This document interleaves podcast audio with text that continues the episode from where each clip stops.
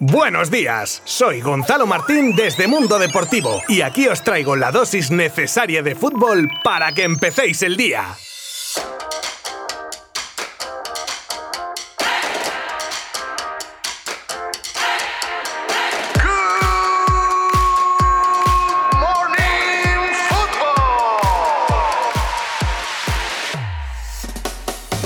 Comenzamos hoy con un poco de fútbol internacional, ya que es lo que nos queda ahora mismo entre semana hasta que llegue la última jornada de liga. Y lo que se jugó ayer fueron dos finales de Copa, nada más y nada menos, las de Italia y Francia. En la primera se enfrentaban Juve y Atalanta en un partido que se llevó la Juve por 1 a 2 y donde se respiraba ambiente de despedida, la segura de Buffon y las posibles de Cristiano, Pirlo y Chiellini. Marcaron Kilusevski en el 31, empataba Malinowski en el 41 y remataba la faena para la Juve en el 73 Federico Chiesa trasladamos ahora a Francia donde el PSG se llevó la copa tras ganar 0 a 2 al Mónaco. Un PSG sin Berratti, sin Neymar, pero que le bastó con un Kylian Mbappé que dio un recital con una asistencia y un gol que llevan el trofeo a la capital del país. ¿Quién sabe si es la manera de despedirse de Mbappé del Paris Saint-Germain?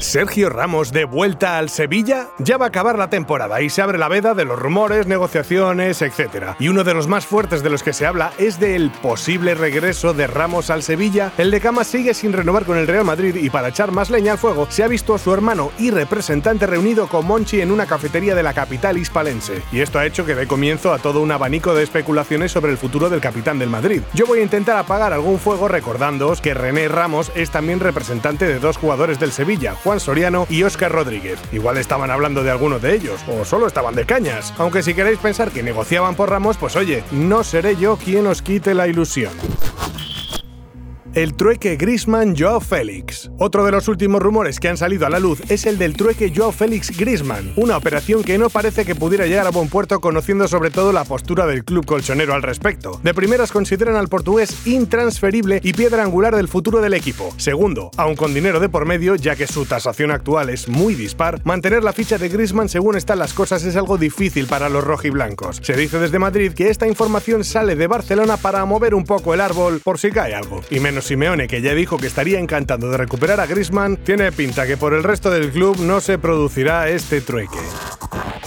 la pista de que Messi se puede quedar en el Barça. Según ha informado la portería de BTV, el entorno del Kun Agüero está convencido de que Leo Messi continuará en el club azulgrana. El aún atacante del Manchester City tiene muchos números de recalar en el Camp Nou libre de contrato y firmar por dos años, precisamente el periodo de la propuesta del Barça a Messi. Ya os contamos que el Fútbol Club Barcelona ve con muy buenos ojos su incorporación pese a su edad, al valorar su experiencia y su olfato goleador. Su amistad con Messi es otro punto a favor para ayudar a la continuidad de Leo en el club, que es el gran objetivo de Joan Laporta el Camp Nou centro de vacunación a partir del 27 de mayo. El pasado mes de marzo se conoció que el Camp Nou iba a ser un centro de vacunación contra la COVID-19 tras el acuerdo al que llegaron el Barça y la Consellería de la Generalitat. El Camp Nou se unirá así a espacios como Fira de Barcelona, Fira de Cornellá, Pista de Sabadell, Pabellón 11 de septiembre de Lleida y Palau Firal de Girona, que también se han convertido en centros de vacunación para acelerar el proceso. El Fútbol Club Barcelona hizo oficial que esta campaña arrancará el 27 de mayo. Se prevé que pueda haber